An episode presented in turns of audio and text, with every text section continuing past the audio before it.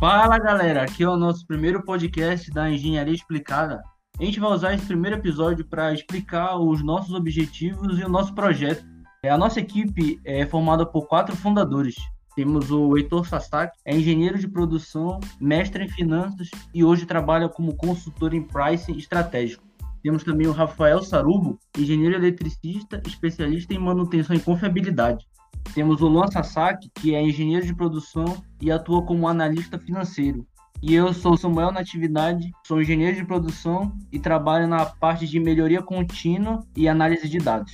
Vocês podem nos encontrar em todas as nossas redes sociais como Engenharia Explicada. Sigam a gente lá no LinkedIn, Facebook, Instagram e Twitter. Valeu, Samuel. E eu queria me apresentar. Eu sou o Rafael e gostaria de falar um pouco sobre o início, né? Qual foi o gatilho da engenharia explicada? Acabamos aproximando uma galera que gosta de desenvolver constantemente no tempo livre, né?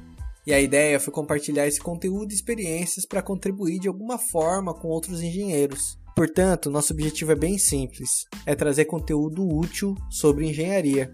O material que vamos desenvolver pode ser usado desde o estudante que ainda está escolhendo qual engenharia cursar, ao engenheiro que está finalizando a graduação e buscando conhecer as áreas de atuação da sua engenharia, ao profissional que já está inserido no mercado e busca uma atualização ou transição de carreira. É isso aí, Rafael. É, aqui é o Luan, e dentro da engenharia explicada, uma de nossas ideias é desenvolver conteúdo que ajude as pessoas a superar suas dificuldades dentro do mercado da engenharia, seja no início, no desenvolvimento ou na transição de carreira. Por exemplo, para os iniciantes, queremos ajudar a responder algumas perguntas como qual engenharia escolher, quais ferramentas utilizar e serão utilizadas quais conteúdos devem ser aprofundados. E é por isso que estamos aqui, para ajudar as pessoas iniciantes a direcionar alguma engenharia ou área de atuação correspondam melhor com suas preferências e carreiras no futuro. Lembrando também que vamos trazer conteúdo para os engenheiros atuantes que queiram se desenvolver ou que queiram se atualizar e acompanhar as tendências do mercado.